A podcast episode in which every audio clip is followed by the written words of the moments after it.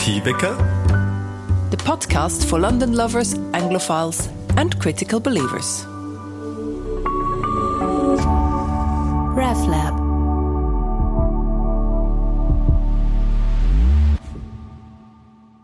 Welcome to this episode of Motivika with Carla Maurer and Laurin Reding.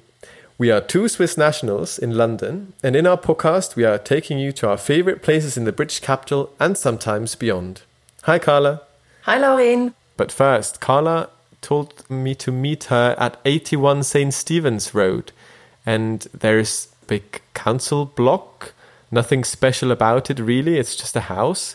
Uh, what brings us to this building? So, uh, 81 St. Stephen's Road was my very first flat in London. And uh, well, obviously, it's nostalgic for me, but I also thought there is actually quite a lot to talk about when it comes to renting in London. It's quite a big topic, especially when you come from Switzerland. So I thought, why not um, start with uh, with my first flat? I shared that with um, two uh, flatmates and with my then boyfriend. And there was just enough space downstairs to squeeze in a dining table, a sofa, and uh, and the TV. So it was really quite um, small, everything. Um, and what I really remember is that the bathroom that didn't have a window and was a very small square room was just the ceiling was black with mold. Do you have any experiences like that? Oh yes. Oh, that is always a problem. I I've been there as well. I had two flats where the bathroom didn't have any windows and the ventilation system was rather old and then that's the the sad conclusion that happens. Um, so yeah, always it's always important to give a good clean in the in houses in London, at least the ones I've lived in. Yeah, and I think if we move over from Switzerland and you're used to the the standard of of, of flats in in Switzerland, it, it can be a bit of of a shock. But I, I, didn't really mind it at the time. I thought it was just amazing to finally move to London and to be united with my uh, boyfriend after three years of commuting. Um, yeah, and you know, kind of used the place for sleeping. London is so exciting. And uh, if you get on with your flatmates, you can pay your bills. I mean, that's, yeah, you, you, know, you have a bit of mold in the bathroom ceiling, but I guess that's just what it is yeah, I, think this whole thing about renting in London, that's just also why I took you to 81 St. Stephen's Road, because I there, there, were just a few things I had to get my head around when I first moved to London. And that, that one of the things is really that there is nothing like a Mieterschutz in, in, in the UK, or very, very basic, like the renter's protection, which is quite high in Switzerland. But here, I, I mean, I hear people. I think legally you can be um, chucked out of your flat with a two weeks notice, if if I'm if I'm right. And so you can be in a situation where you just have to find another flat within two weeks. Um, and, and and and very often, like the landlords, so the people who who own the flat that you live in, they they're not really too bothered about looking after the flat or sorting things out when when they're not working properly. And you can, but you can do that because the demand is so high. I mean, everybody wants to be in in in this really cool city. Well, maybe a bit less so after after Brexit and maybe coronavirus, but I think I mean it's so amazing. I think that's part of the reason why we both uh, want to be here. It's such a cool city. You know, you, you you don't spend much time in the flat anyway because there's so much to see, to do, to eat, to listen to, and then that's fine. That's the price you pay to have a little bit of a. Uh, an expensive, not very good flat if you can be in the best city in the world. Yeah, absolutely. But I think definitely people did not. Most people uh, do not live in London to be in a lockdown during during a pandemic. I think that's just really something you don't expect because otherwise, I think you would probably not make the compromises you usually make. yeah, so I do really feel uh, that's true. It's not not such a good deal. Yeah, no, I do really feel with for certain people must have been difficult. Yeah, but I think as well, like this whole uh, thing with um, flat, it, it shows also a, a, mentality, or I would even say like it's, it says something about the. Um, how you think about your retirement because it, your retirement provision in Britain really is that you get on the property ladder. You buy as soon as you can, if you can make savings, you buy a flat because pensions here are quite low. So your, your your pension is basically to have a flat and have somewhere to live and pay off the mortgage, and then when you're retired, you have somewhere to live. Whereas in Switzerland, it's more that you save up cash and you have a very strong pension system, so you can basically um, rent your whole life and still pay your rent once you're retired. And that's a very different kind of mindset that I found. It's a very different mentality as well. And, you know, when the, the, the property ladder, where the idea is also, you know, you buy a house, then it increases in value, you sell it, you can buy a, a more expensive house. And, and therefore, you know, on the idea of the ladder, you move like up until you're, until you're old. Um, but that requires that you start very early. So I have a, a lot of, well, I know friends uh, my age who who already bought a house and or they own a house. And I'm like, whoa, I've how did this happen? I never thought about this, uh, you know, until until now. Um, but I feel like already having been here for a while, may, I, I, I have these thoughts in my head as well. I, I found myself looking at uh, potential houses to buy as well. So it's really it's really that mentality that I'm I'm getting used to yeah, now. it kind of shifts, doesn't it? Once you're in the UK for a few years, yeah. I think like people our age in Switzerland, they they talk a lot about their cash pension, pension how to build it up. And here in the UK, everyone talks about getting on the property ladder, and buy a flat. I remember when I had my first job, or I know, like I suppose most people when they have their first job in Switzerland, you start talking about your pension, or your your bank invites you to talk about the dritte Säule, you know, like your your money on the side, the third pillar. Um, and I, I always thought that was quite funny, and you know, like uh, laughed about people who who thought about their retirement when they just had their first job. It's you know, why don't you enjoy life now? But of course, you need to somehow think about it. And, and in Switzerland, it's the pension. In the UK, it's the property yeah. ladder. Yeah, very different systems. I also want to take you to another place, and that's just across the road. You might be surprised. It's a church. um, we can't have an episode of Motivika without the church. No. um, so our neighbours in St. Stephen's were a really mixed bunch of people. I think in one flat were former inmates. Um, there was a bit of drug and alcohol abuse sometimes going on. The big dark barking dog, and then there was this um, as well. This really beautiful looking elderly Caribbean lady who walked past our kitchen window every Sunday with her Sunday best and a big nice hat. And I was wondering where she went. And then I found out one day because I joined the church or I went to some church services across the road in this um, church and um, she was there as well. So, and I met her. So it's, it's it's something really nice about local churches is that you meet the neighbors you would never usually meet, and especially in a really diverse community like around Roman Road where we used to live, um, is this mix of people that you, I think you really only find in churches. Um, so yeah, so the church is called Saint Paul Old Ford, and it and it was led by a really amazing vicar. It's still the the vicar who is there now. We will hear from him later. Is amazing as well.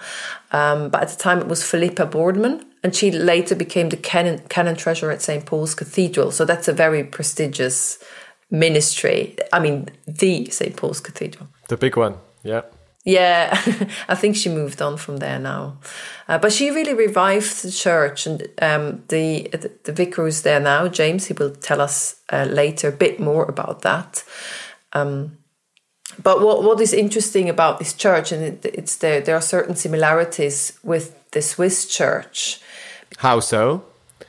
Well, we did something similar to the building. Um, they're both well. The, the, the Saint Paul Old Ford Church building was basically derelict, and it was almost sold to you know repurpose the church.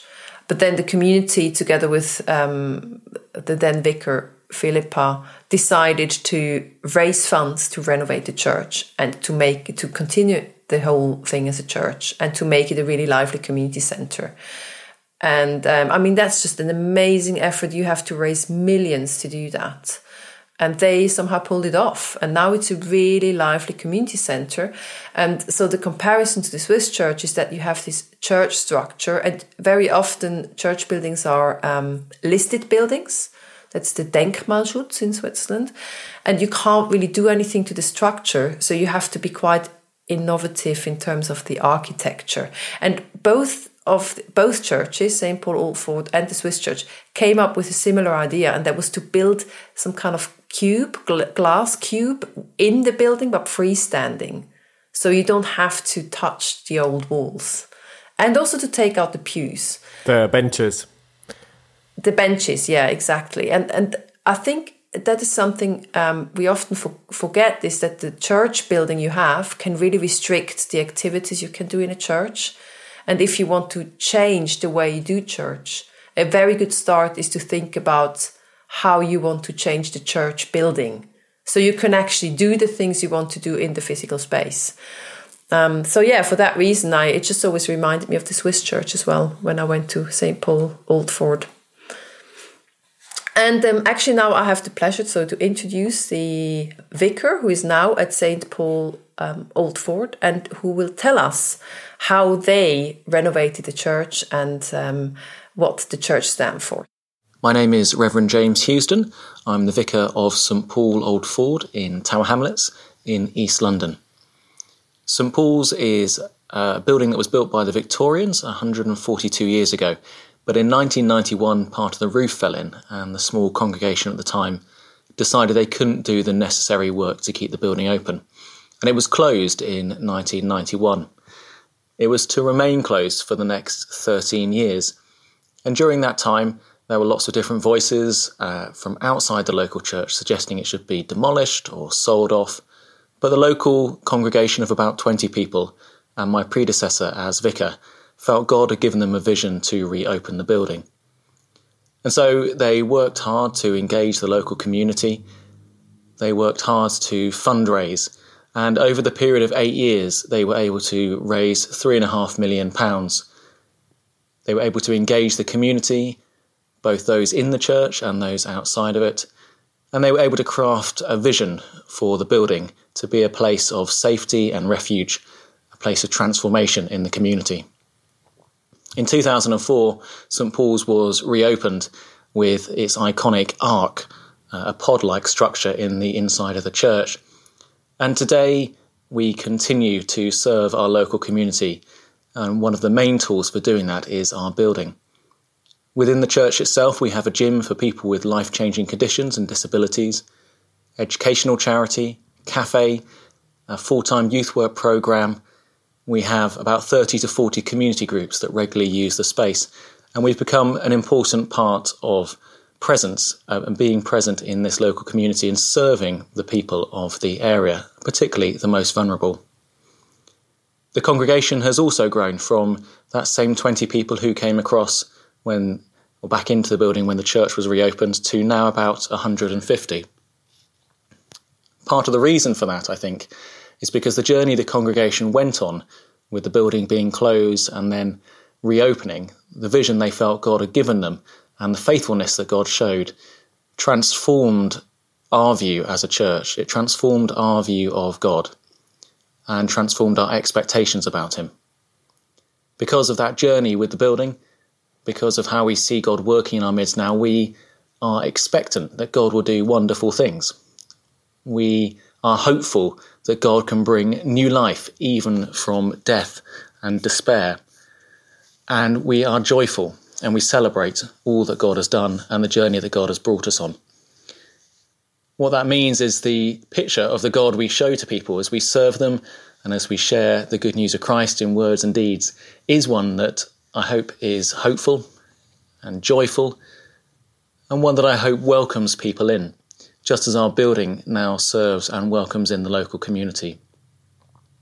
The building itself is not just a useful tool in serving the community and in witnessing to God's love, it is a poignant reminder to us of the God that continues to call us on, go before us, and the God in whom we can trust to do wonderful and miraculous things.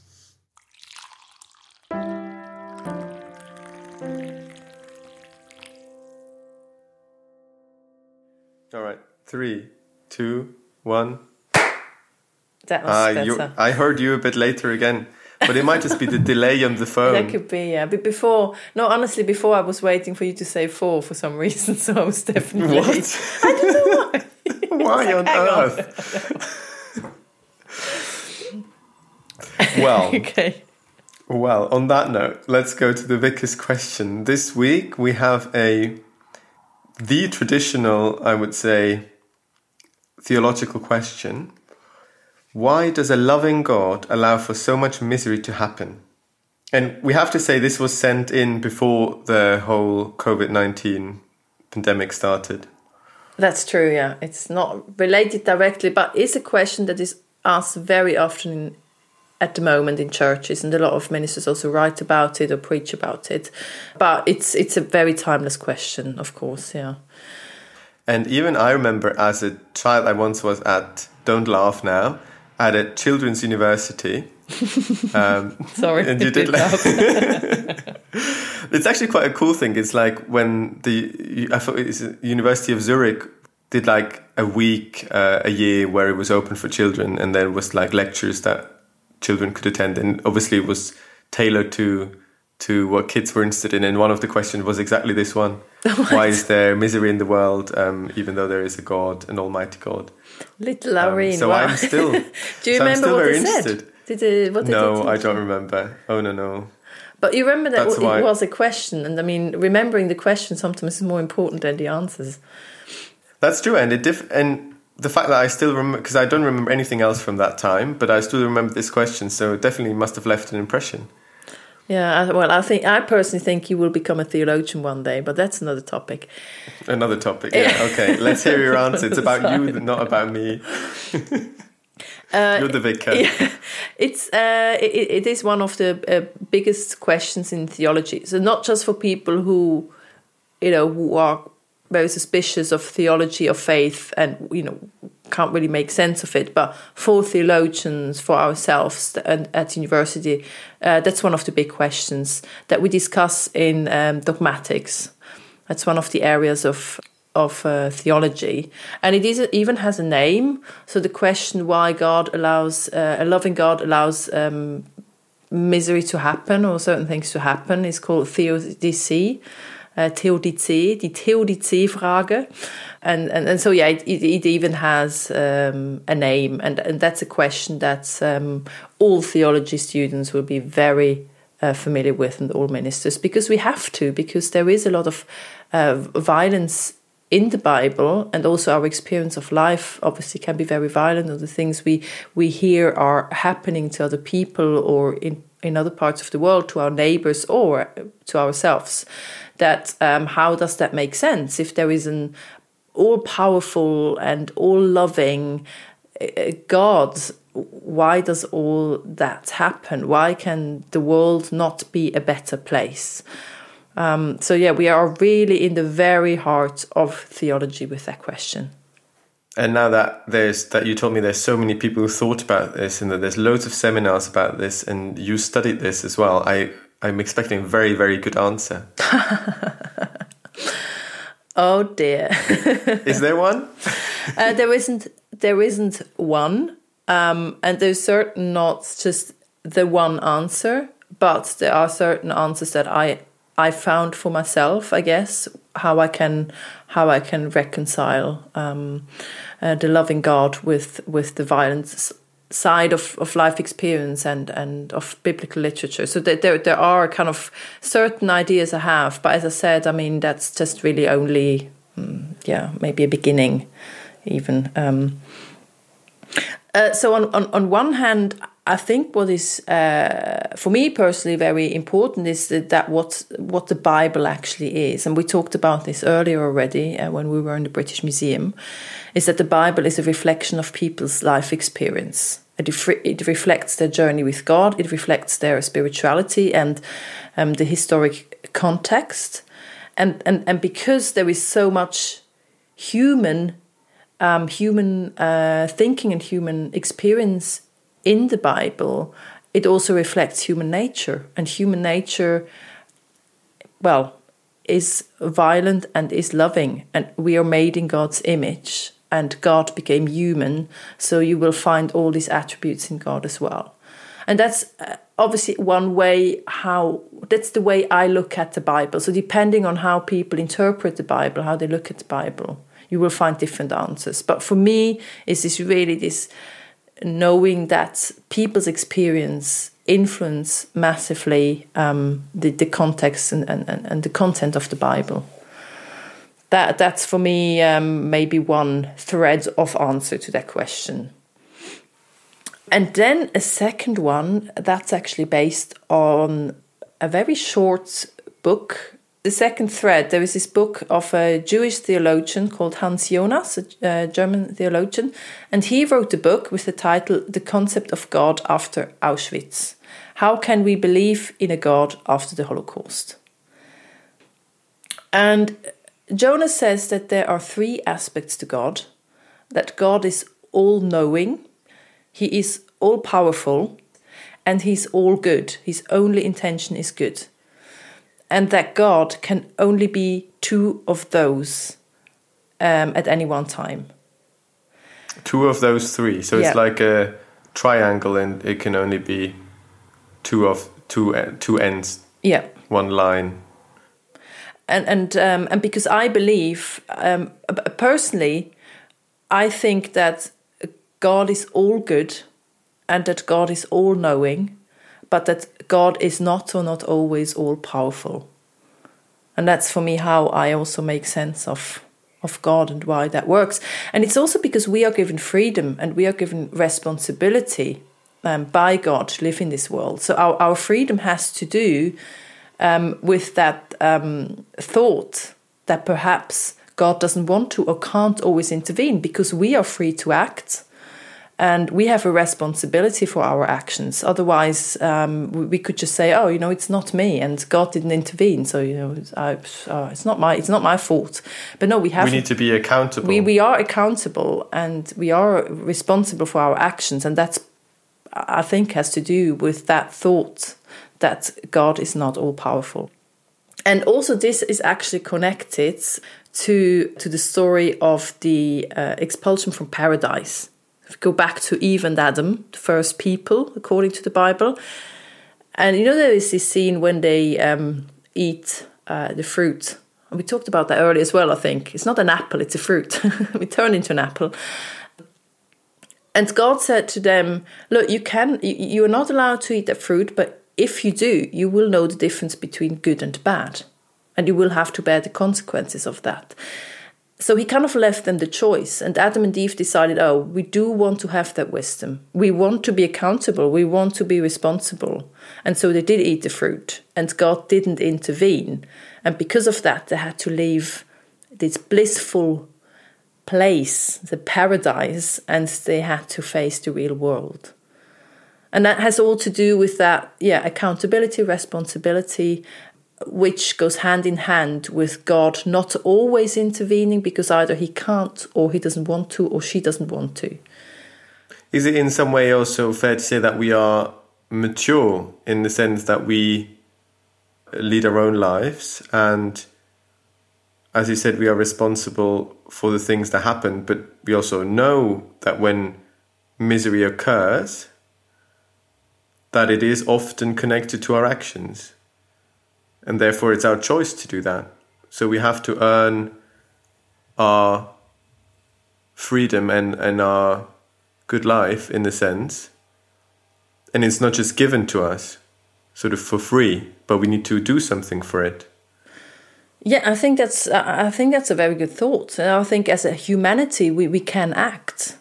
We can influence things and we can make our choices and very often we take very bad choices.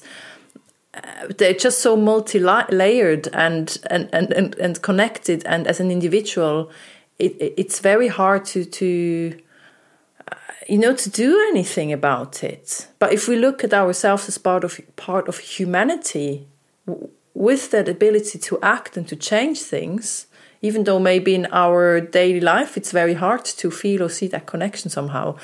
But humanity in relation to god i think that's that's very that's very true what you say yes. I think it's sometimes also difficult to think about this from a from the perspective that we are we live in an individualistic society where we only think we are sort of in the center of our lives. Whereas maybe god gave this responsibility you know to adam and eve together in the sense to to humanity as a collective and i think it's at least for me i find it very difficult to think in in a collective way instead of an individualistic way you know that it's not just my own responsibility and my own misery my own action but it's always us together whether it's a smaller community or a bigger or a country or even the world. I find it very difficult to think in these terms, but maybe that's how it was meant to be as well. So it's not that I need to feel powerless myself, but I always need to think myself in, in a group, in a community somehow. It's a ve- it's a very good point you raise here with the um, our individualistic thinking and our maybe inability not inability but you know the struggle to, to to think of a collective and maybe that's something that church does in in or, or that religion does at least it does it for me that I I really think in much broader terms perhaps since I you know, since I joined the church, since I be, became a theologian, it opened up that dim- dimension that we are part of, of, of a collective, and and it is really a different way of thinking actually. And I haven't really thought about it like that. And and for for me, being part of the church really um, helps me to to take that perspective.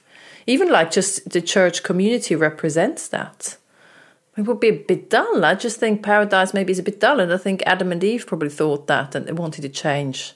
Why else would they have eaten the fruit if it would have been such a great place to be? I'm sure it's good to be in paradise for a little bit, but it also, yeah, it restricts, it also takes away a lot of other aspects from what we identify with be, being human, as you, as you just said. And so I understand that they, they wanted out and they didn't know the consequences of it. And that's just to go back into that, yeah. So God didn't only give us misery or let misery happen, but actually He got us the opportunity and the responsibility to act in our own right, to confront misery or to let it happen, to make good things and be happy or or uh, or not, depending on on what we do. So maybe that this should be the this would be another answer or another question um, or to, to use that, that word that's very often used nowadays is like God empowered us, or He let us to empower ourselves by taking that decision mm. that that's what we want to be as human beings. It's yeah, it's a it's a question of empowerment, and we wouldn't have if if if God would always intervene. That would also mean um, the end of that empowerment, and we don't mm. want to let go of the empowerment. We we want to be active. We want to influence things as human beings. I think it's very much our um, how we identify mm. as humans. And so the um, the flip side of the coin is that God just sometimes just looks at us, or very often it's just like, what on earth? Like literally, what on earth are they doing? and it's good we ask that question you know it's it's we have to keep asking that question because asking that question why god lets this happen brings us exactly to our own responsibility and to our accountability as humans on this earth and maybe if we end up if you know if that's where we end up with that thought or with that question then that's a starting point um, again to maybe rethink how we do things and, and, and what we can do better